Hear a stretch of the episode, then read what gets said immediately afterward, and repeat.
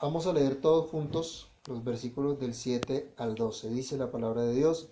Mas Jesús se retiró al mar con sus discípulos y le siguió gran multitud de Galilea y de Judea, de Jerusalén, de Idumea, del otro lado del Jordán y de los alrededores de Tiro y de Sidón. Oyendo cuán grandes cosas hacía, grandes multitudes vinieron a él. Y dijo a sus discípulos que le tuviesen siempre lista la barca a causa del gentío, por, para que no le oprimiesen, porque había sanado a muchos, de manera que para tocarle cuantos tenían plagas caían sobre él.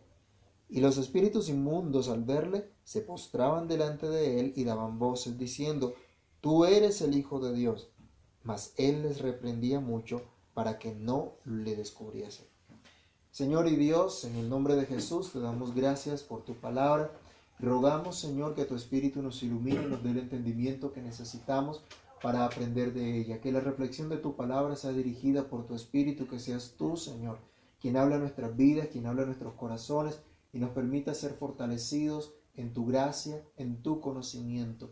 Que tu palabra, Señor, haga lo que tiene que hacer en cada uno de nosotros. En el nombre de Jesús te lo pedimos, te damos muchas gracias.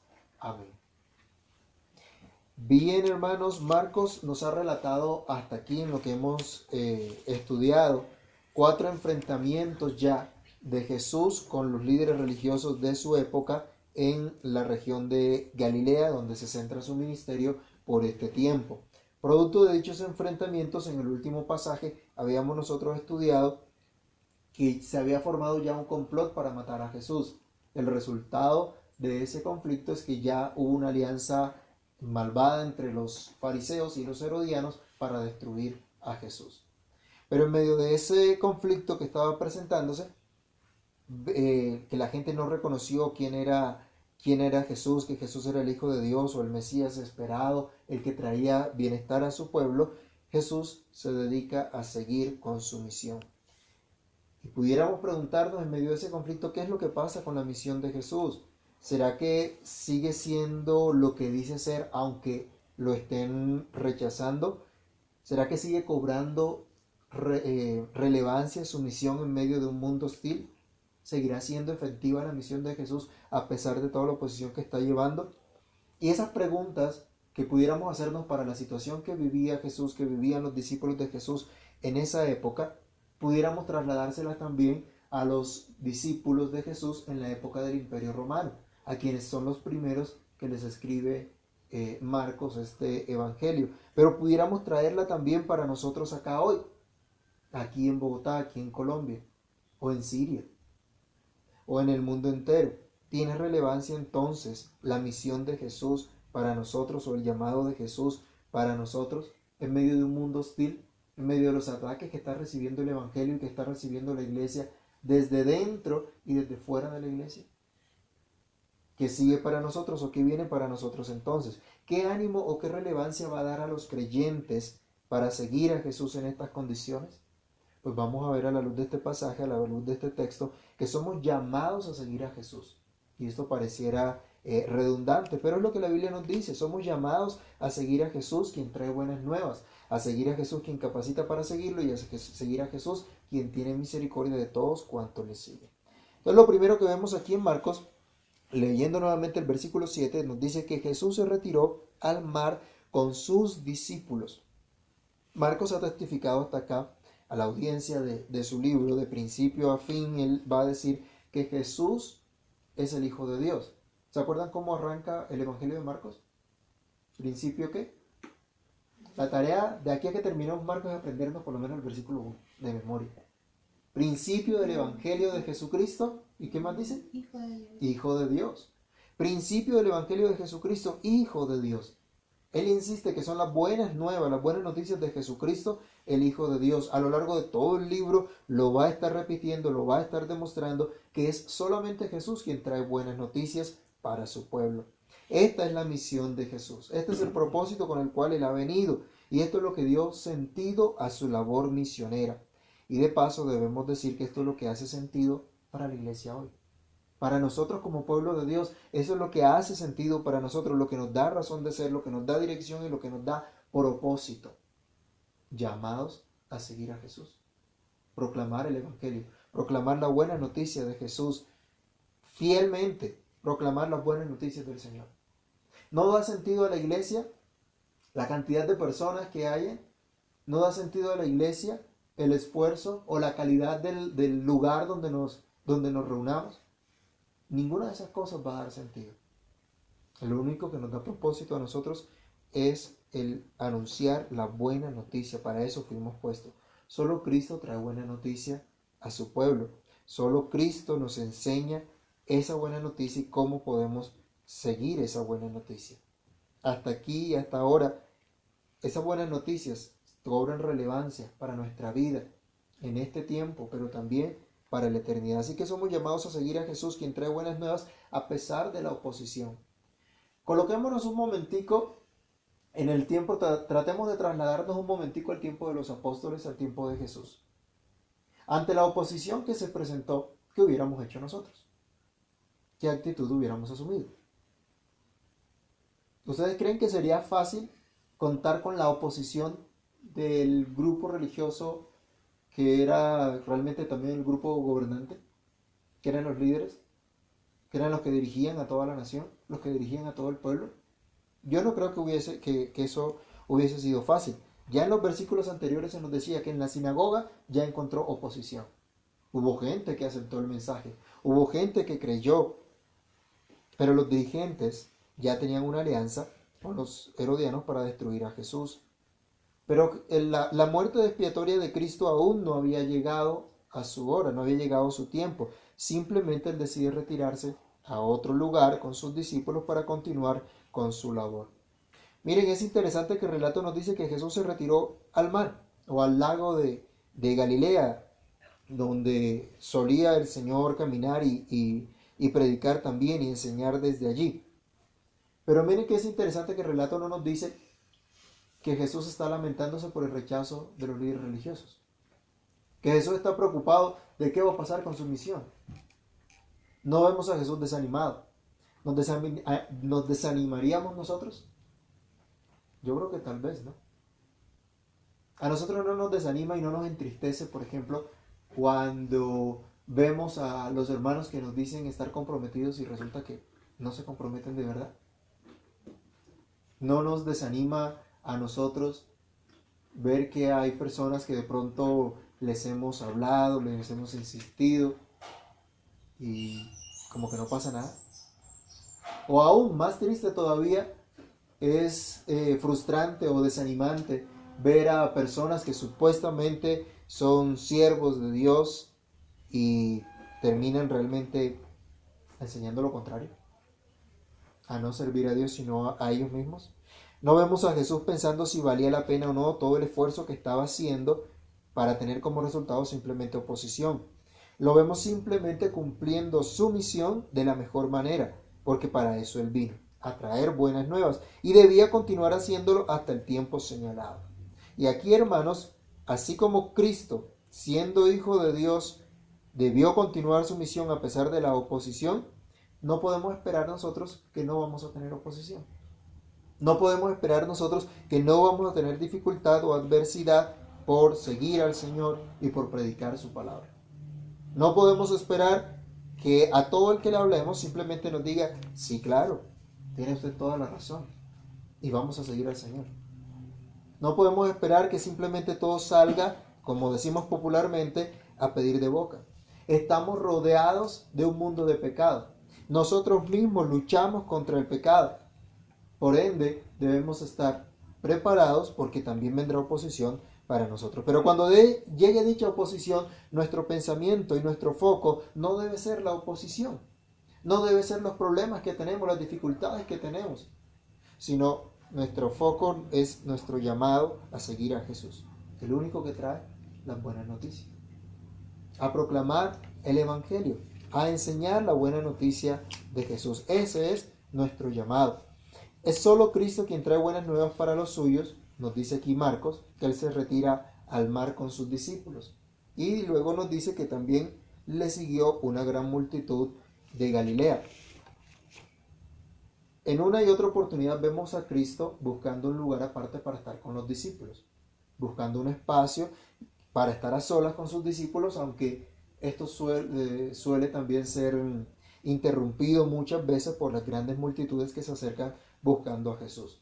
Pero son los discípulos, los seguidores de Jesús, los que están en esos, mm, eh, en esos momentos especiales, cuando igual llega la, la multitud, pero son los que están allí con Cristo constantemente escuchando, aprendiendo de la palabra del Señor, siendo edificados y fortalecidos en el Evangelio. En medio de la oposición que el Maestro está enfrentando, y por ende también está enfrentando los discípulos, Él no los deja solos. Él no, por decir así que tira la toalla, no los deja solos, sino que sigue con ellos y se retira con ellos. Y esto debe llenar nuestras vidas también de gozo y de esperanza. Saber que Él ha prometido estar con nosotros todos los días hasta el fin del mundo. Que Él no nos deja solos.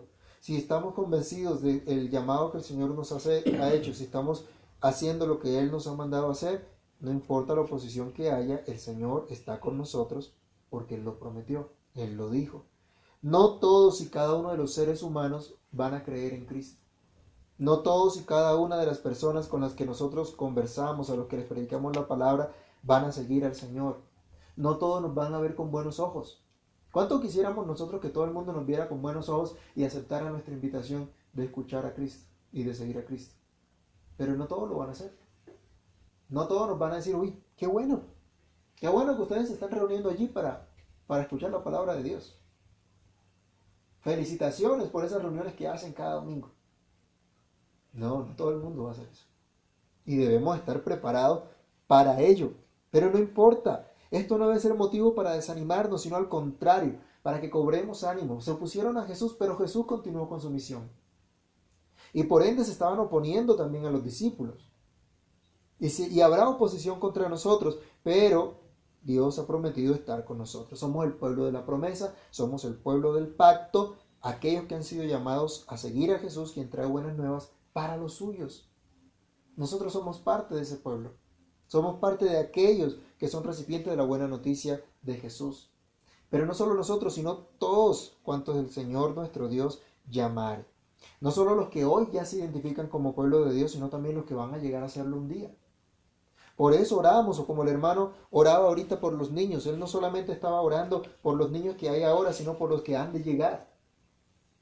Y no es por una confesión positiva, o por una declaración de, de, fe, eh, como de pronto hoy quieren mostrar, sino simple y sencillamente porque es nuestra labor misionera y es lo que motiva nuestra labor misionera, saber que Dios tiene un llamado y va a completar el número de sus escogidos. Y somos nosotros los llamados para enseñar a otros lo que Cristo ha hecho, lo que Cristo nos manda a cada uno de nosotros. Eso es lo que dice la Gran Comisión. El pasaje nos dice aquí de dónde vinieron a seguir a Jesús. Dice el versículo, la última parte del verso 7 y 8. De gran multitud de Galilea y de Judea, de Jerusalén, de Idumea, del otro lado del Jordán y de los alrededores de Tiro y de Sidón, oyendo cuán grandes cosas hacía, grandes multitudes vinieron a él. Vinieron de todas las regiones del país, del norte, del sur, del este, del oeste, vinieron para escuchar de Jesús. Se extendió la fama de Jesús. Hablamos en este momento un periodo de popularidad de Jesús donde muchos vinieron a escucharlo, a verlo, a ser sanados por él, a obtener amor y misericordia de, de él. Hoy no es diferente. Hoy también hay muchos que necesitan escuchar de Jesús. Hay muchos que han sido llamados para seguir a Jesús, pero que aún no le conocen. Y nosotros no sabemos. Entonces, ¿cuál es nuestra misión? Hablarles, ¿cierto? Hablarles de Cristo. Mostrarles el amor de Cristo. Y en su momento, los que son de Cristo seguirán al Señor. Muchos, yo creo que, si no todos los que estamos aquí, no nacimos dentro de la comunidad del pacto formalmente. No nacimos dentro de una familia que se identificó por estar siguiendo al Señor toda su vida, pero fuimos añadidos a la familia de Dios en su momento. Fuimos traídos a la fe en Cristo. Hoy, por ejemplo, nosotros estamos reunidos en este lugar de diferentes partes del, del país porque Cristo nos llamó a seguirlo. En aquella oportunidad vino mucha gente de diferentes partes de, Israel a escuchar a Jesús. Y eso es lo que testificamos cuando nos reunimos. Eso es lo que testificamos cuando celebramos del Señor, que fuimos llamados para seguir a Jesús. Pero en segundo lugar, también podemos ver que es Jesús quien capacita para que se le pueda seguir. Si bien en esta oportunidad y en otras escuchamos en el Evangelio que hay multitudes que siguen a Jesús, también es cierto que en medio de esas multitudes la constante es que hay un grupo un poco más reducido que son los que finalmente siguen a Jesús. Vemos a Jesús muchas veces rodeado de multitudes, pero los que siempre estaban con Él, los que aprendieron a caminar con Él, fueron un grupo más pequeño. Los discípulos no siempre fueron eh, todas esas, esas multitudes. Pero bueno, ¿qué había en ellos que los hacía seguir a Cristo a pesar de la oposición? ¿Cómo seguimos nosotros a Cristo si hay oposición contra Él mismo? Bueno, en realidad no eran ellos mismos los que seguían a Jesús, sino que era Cristo quien los capacitaba para seguirlo, quien les daba la fuerza, el ánimo que necesitaban. ¿Y cómo lo hacía? Pues por su palabra y por su espíritu. Hermana Miriam, por favor lea Marcos capítulo 1, versículos 14 al 16. Hermana Patricia, Marcos 1 del 17 al 18. Y el hermano John, Marcos 1 del 21 al 22. Mire cómo ya Jesús había empezado a manifestarse al pueblo del Señor. ¿Qué dice Marcos 1, 14 al 16?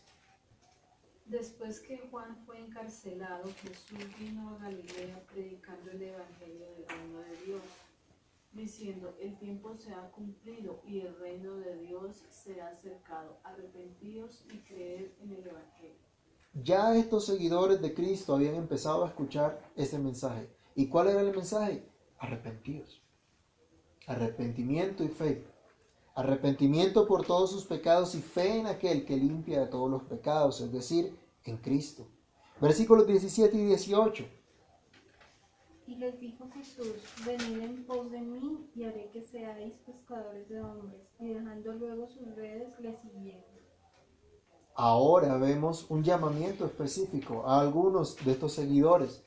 Y así veremos que más adelante llama a otros y conforma el grupo de los seguidores que van a estar más cerca de él.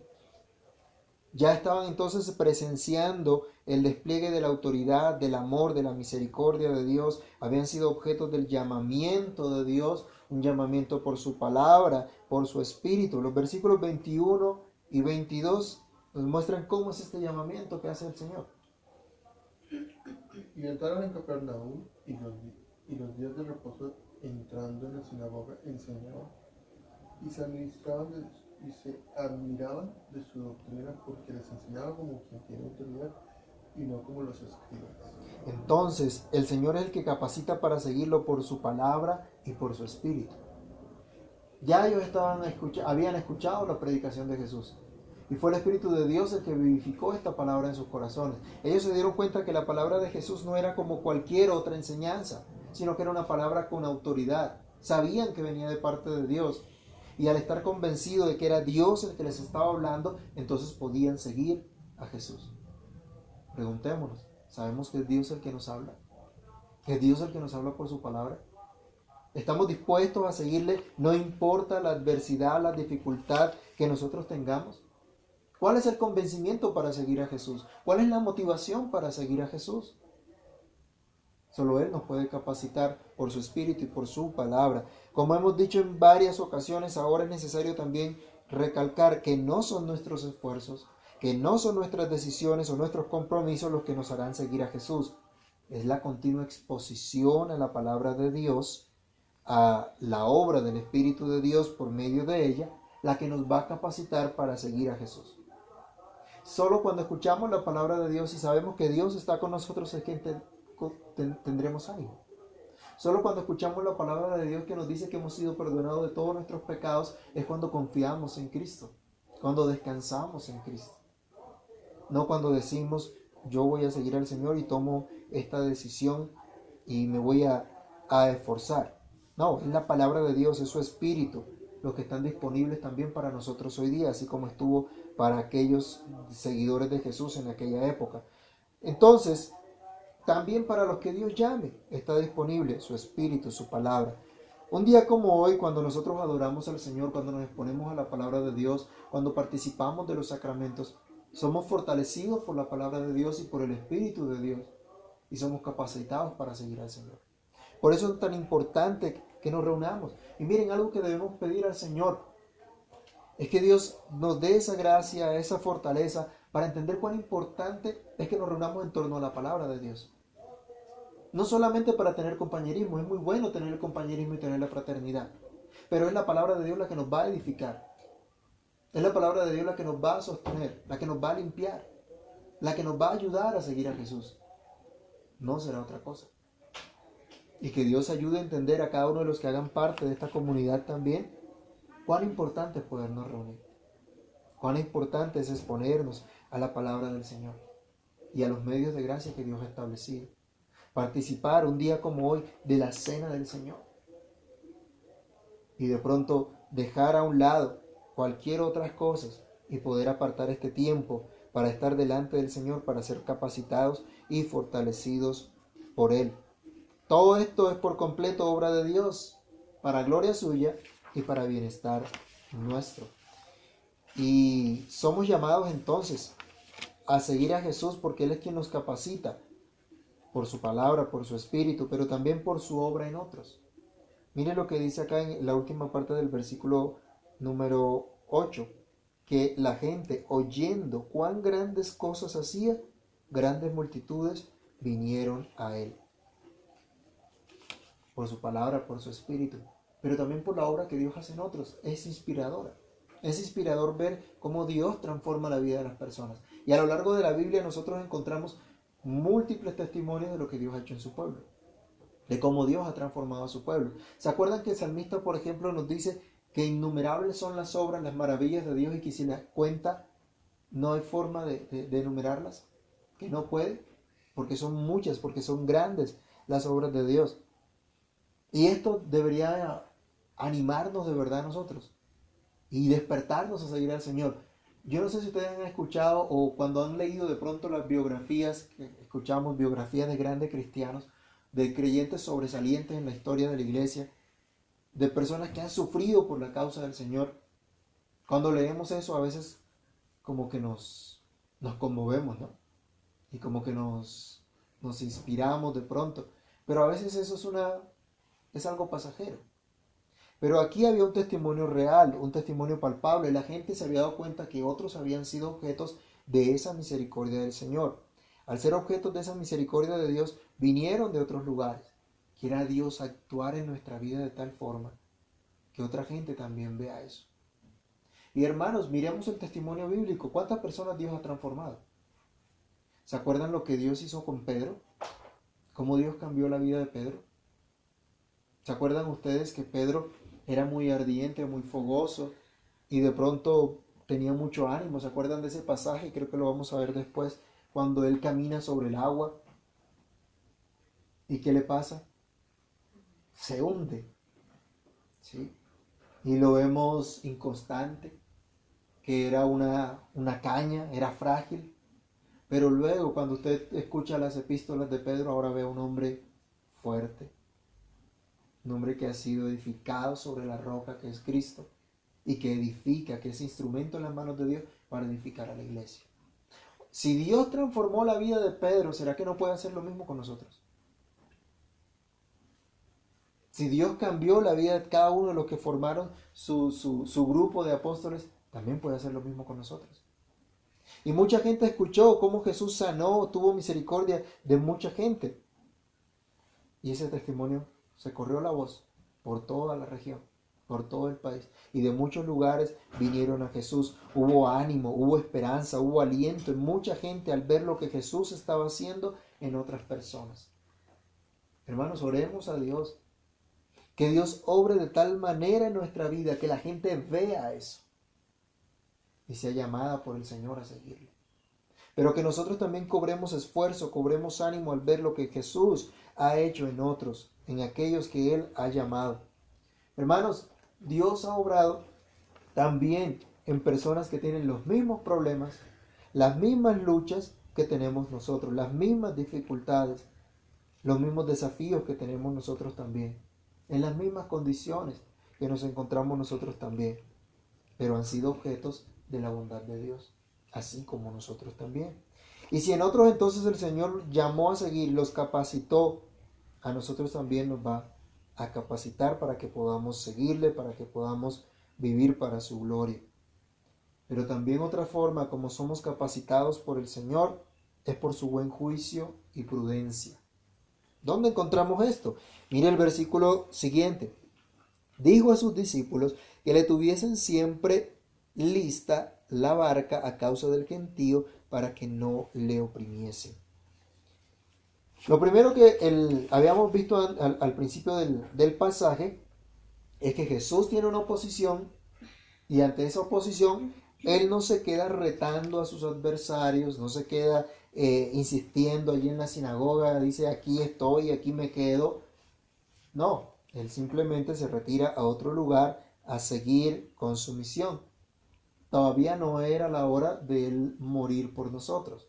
Él tenía que seguir predicando, tenía que seguir enseñando. Entonces no vemos a Jesús acá retando ni desafiando a sus adversarios, sino usando de mucha sabiduría. Ahora, él no rechazó a la gente, pero tampoco permitió que simplemente todo el mundo se le fuera encima y que lo vieran simplemente como un milagrero. Él tomó una medida de precaución. ¿Cuál fue la medida de precaución? Bueno, si estaba en la playa, tener una barca allí lista, porque si era necesario, subirse a la barca para que la gente no le cayera encima. Bueno, ¿y qué aprendemos nosotros de esto? ¿Qué medidas de precaución tomamos nosotros para poder cumplir nuestra misión? Si nosotros tenemos que trabajar a diario, ¿qué medidas deberíamos tomar? ¿Qué medidas de precaución deberíamos tomar? Si tenemos que madrugar, por ejemplo, tenemos que levantarnos temprano. Entonces, una medida de precaución, ¿qué será? ¿Irnos de farra toda la noche? no. Si nosotros debemos conservar nuestra salud, si estando saludables podemos servir de mejor manera al Señor, ¿qué medida de previsión pudiéramos tomar? Comer bien, dormir bien, no darnos a excesos.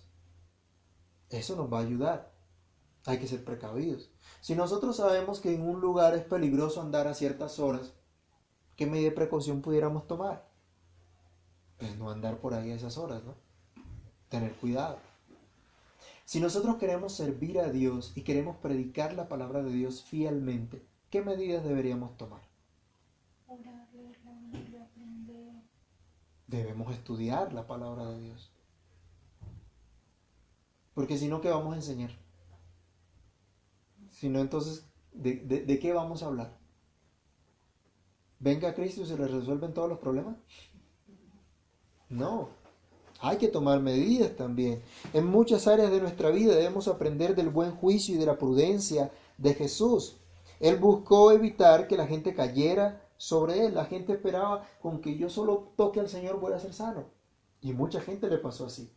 Pero él quería evitar estas cosas, no por rechazar a la gente, sino por cuidarse él mismo y poder cumplir con su misión.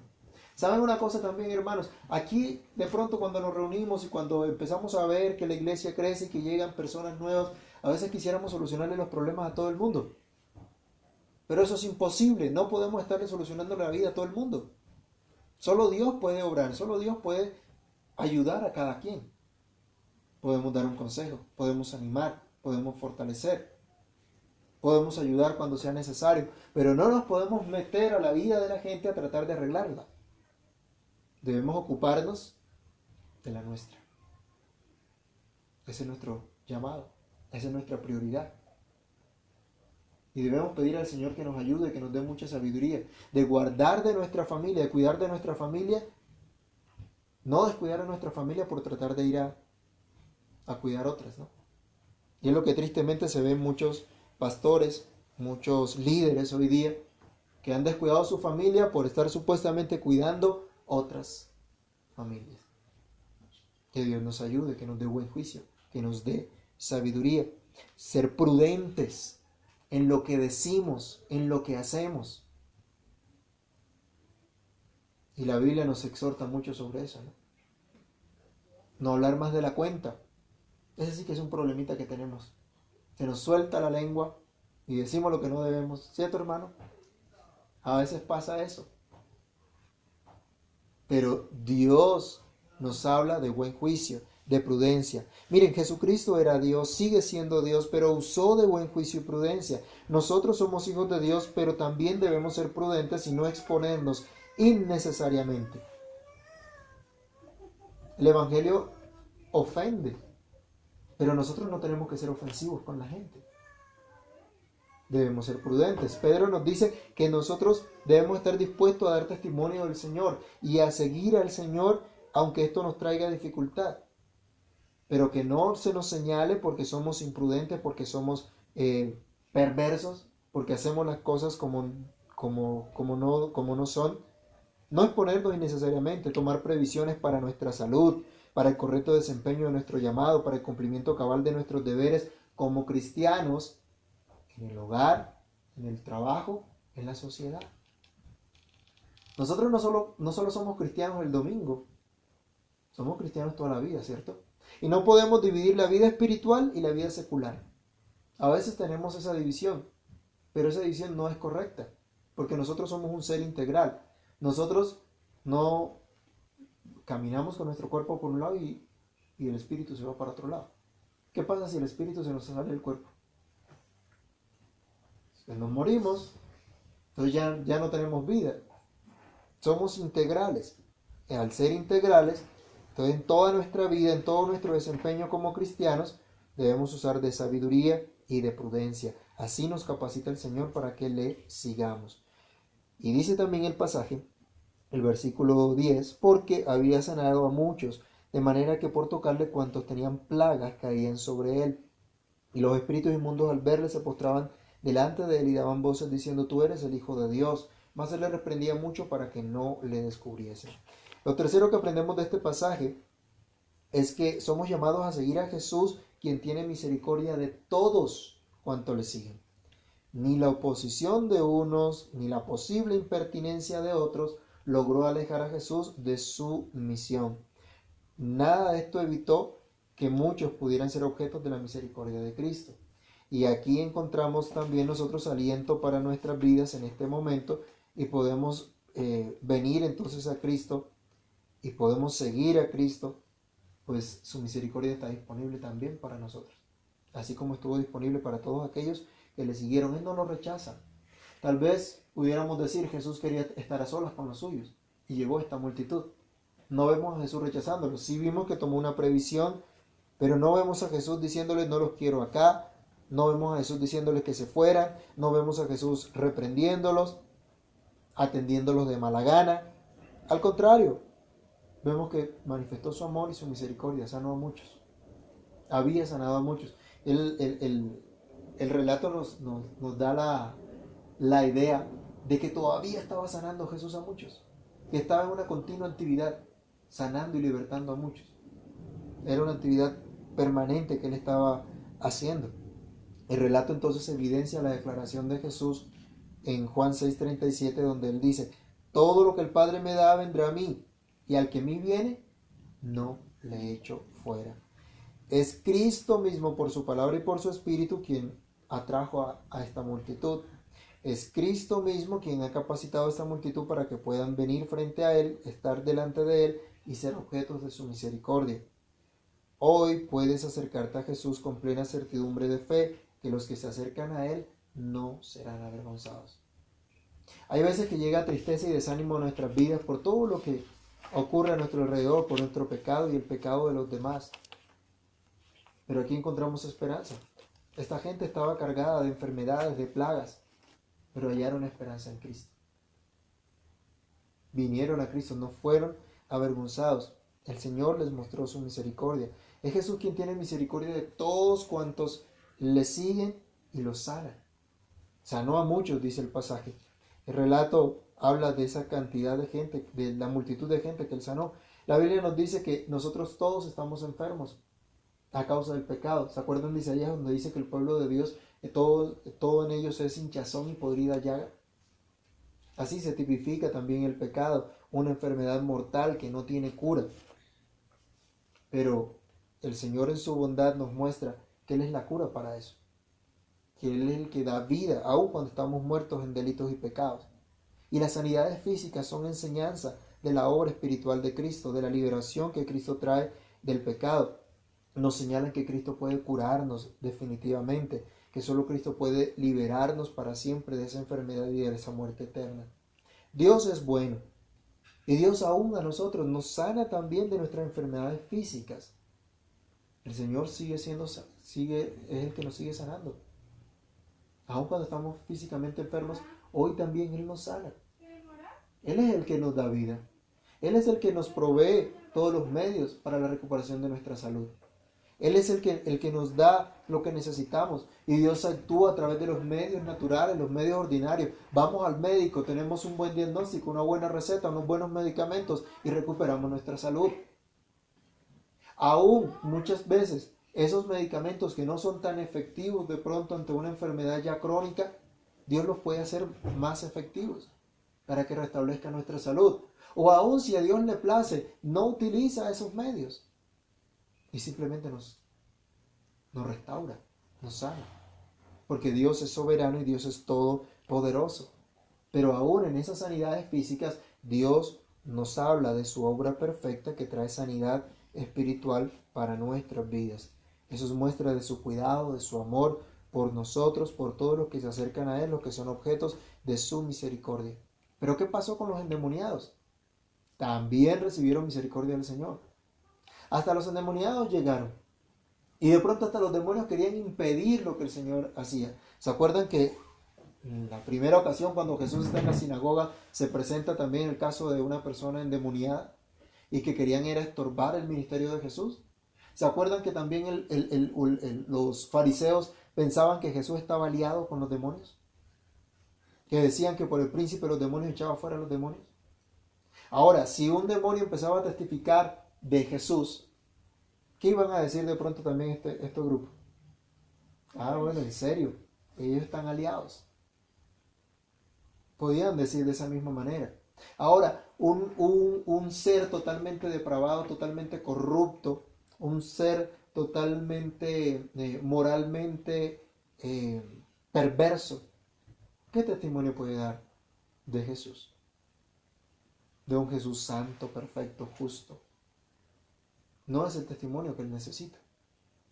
Y por eso aquí nos dice que reprendía a los demonios para que no hablasen de él. No le interesaba a Jesús ese testimonio. Y aunque quisieran venir a gritar y interrumpir la enseñanza de Jesús, el testimonio de Jesús, estas personas que estaban atormentadas fueron objetos de la misericordia del Señor. Ya hemos dicho que toda persona que está sin Cristo está influenciada por demonios. Está siguiendo la corriente de este mundo y está bajo el príncipe de este mundo. Bajo la potestad de las tinieblas. Todo el que está sin Cristo está en esa condición. Y nosotros estuvimos en esa misma condición un día también. Pero así como aquellos que nos habla Marcos, a nosotros también Dios nos ha libertado. Hemos leído que Jesucristo ha advertido, si el Hijo os libertare, seréis verdaderamente libres.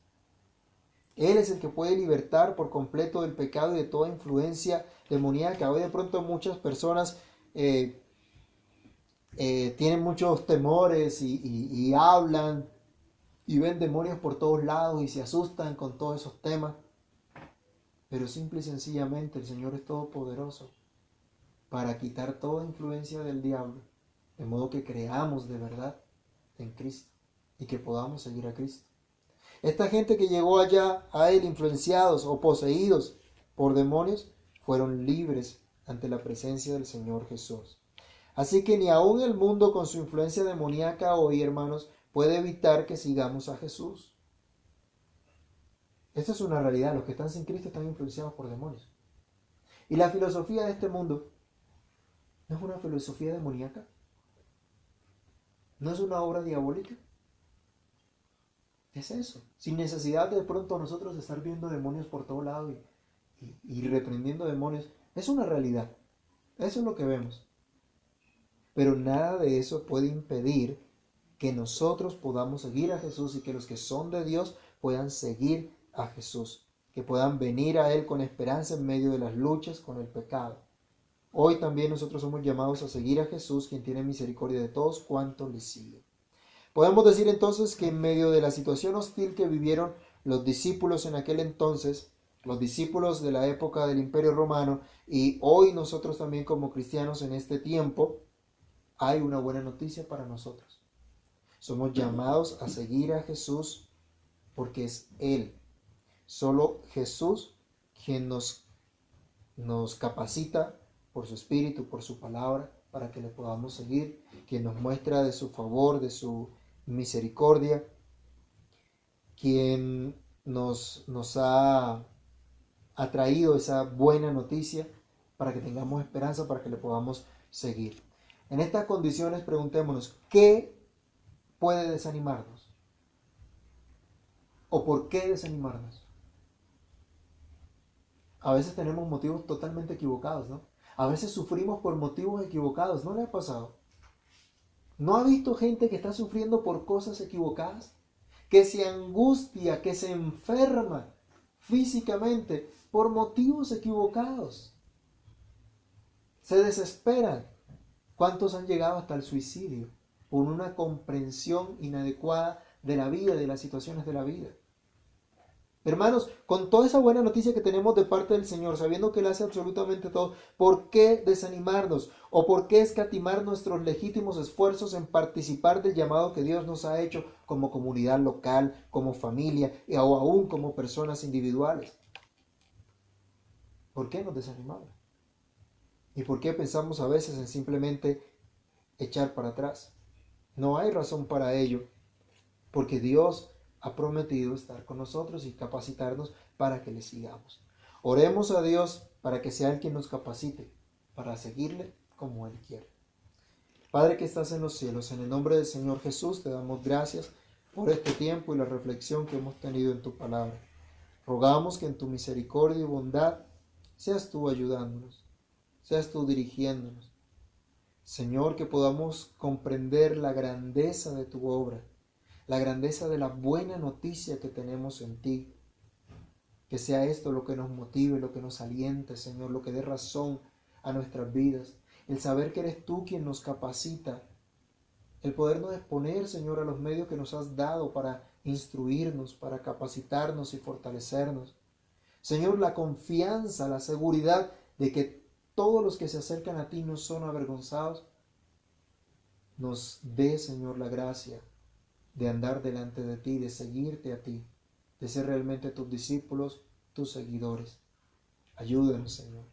Ayuda a esta comunidad, Dios, a los que tú has puesto aquí, a los que tú pondrás, que podamos seguirte, que podamos servirte. Ayuda a tu pueblo, Señor. Ayuda a tu iglesia, Dios. En este tiempo, Señor, cuando hay un mundo tan hostil también a tu verdad, a tu evangelio, a tu palabra, Ayúdanos a cobrar fuerzas en ti, a cobrar fuerzas en tu palabra, a cobrar ánimo en lo que tú haces. En tus manos estamos, Señor, y pedimos que tu misericordia sea propicia sobre nosotros. Que seas tú, Dios, cumpliendo tu obra en nuestras vidas. Ayúdanos para que otros vean tu obra y también te puedan seguir. Capacítanos, Dios, para dar testimonio de tu verdad. No importa, Señor, los resultados que a veces no son los que esperamos, los resultados que parecen a, nuestras, a nuestros ojos insatisfactorios. Señor, que tú nos capacites para vivir para tu gloria, seguirte a ti y que otros vean la obra tuya en nuestras vidas. En tus manos estamos, Señor, quita el desánimo, quita la aflicción, quita, Señor, toda esa desazón que puede llegar a nuestros corazones y danos el gozo de tu salvación, que nos motive y nos aliente a vivir para tu gloria, para tu honra. En el nombre de Jesús oramos y te damos gracias. Amén. Y amén.